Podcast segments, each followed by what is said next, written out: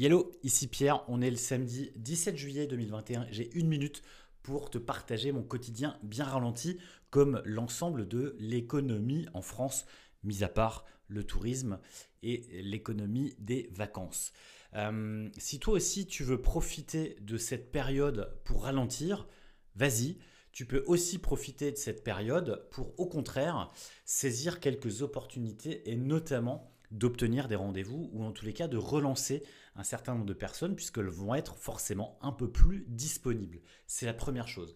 Et ensuite, tu peux aussi euh, en profiter pour faire des choses dont tu n'as jamais le temps et justement anticiper ce ralentissement ou en tous les cas ce départ en vacances. Pour ça, je t'invite à poser tes objectifs avant de partir et de les mettre en place tranquillement dans ton planning pour que tu puisses ralentir tranquillement. Voilà, c'était bien.